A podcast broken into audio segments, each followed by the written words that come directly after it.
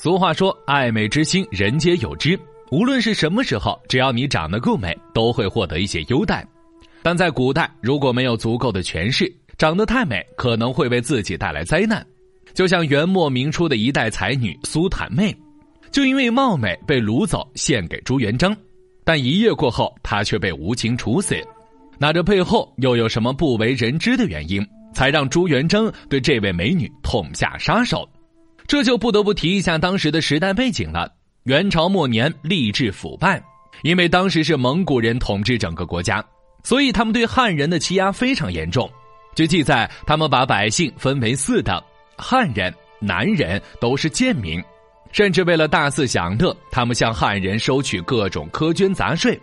后来加上各地天灾人祸，百姓们活不下去，只能起兵造反。朱元璋也因为所在寺庙不再安全。为了生活，他在朋友的劝说下不得不加入起义军，很快就崛起成为一方领袖。但手下光有兵将显然不行，还必须有出谋划策之人。因此，打下浙江后，他一边寻找能人异士，一边贴出告示，安抚当地百姓。但老百姓大多是读不起书的，自然不认识告示上是什么字。这时，就有一个美女站出来，为百姓解说告示上的意思。她就是江南才女苏坦妹，虽然那时候奉行女子无才便是德，但她出生书香世家，耳濡目染下，不仅识文断字，而且琴棋书画也样样精通。苏坦妹虽是一介女流，在那时与另一女子楚芳玉并称江南苏楚，两人经常一起吟诗作对，好不快活。除此之外，她还与浙江四贤相熟。也就是刘伯温、宋濂、张毅、叶琛四人，可以说当时的苏坦妹是真正的才貌双绝之人，但这样的她却因为一时好心，给自己带来了灭顶之灾。原来，在他帮助百姓解说告示内容时，引起了朱元璋养子朱文正和胡大海的儿子胡德济的注意，两人被苏坦妹的美色惊艳到了，之后便以私藏蛊惑百姓的传单的罪名掳走了他。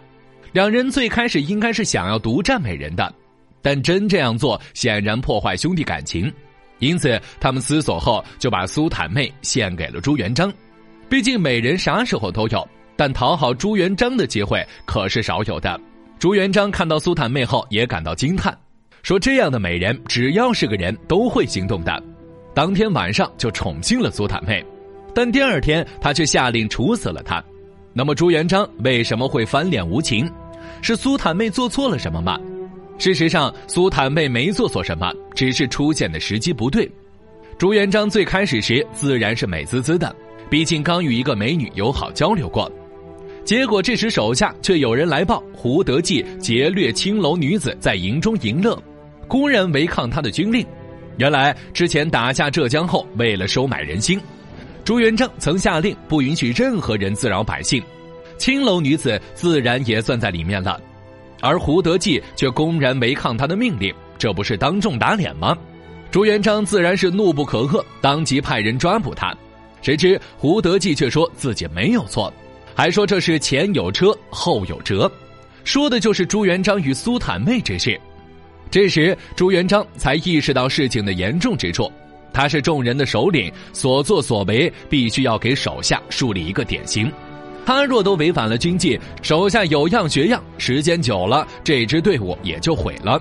朱元璋下令杀了胡德济，而胡德济是朱元璋麾下胡大海的侄子。胡大海在前期是一名猛将，杀了他侄儿，自然要给对方一个交代。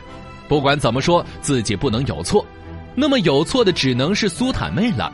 因此，朱元璋只能忍痛处死了他。毕竟，美人再美都没有江山重要。果然，苏坦妹一死，胡大海也无话可说。整个军中也是一改往日热闹作风，安静肃然。苏坦妹的死亡可以说是非常无辜的。如果她在朱元璋打天下后出现，结果可能会截然不同。但她出现的时机却不对，最后只能沦为朱元璋整肃军纪的一个政治牺牲品。当然，还有一种说法是苏坦妹长得太美了，历史上红颜祸水的例子并不在少数。为了避免这种状况，朱元璋就将他给处死了。一位绝代女子就这样香消玉殒了。之后，朱元璋一方面是为了招揽刘伯温，另一方面可能也是心里有愧，所以亲自在苏坦妹坟前立了一座醉己碑。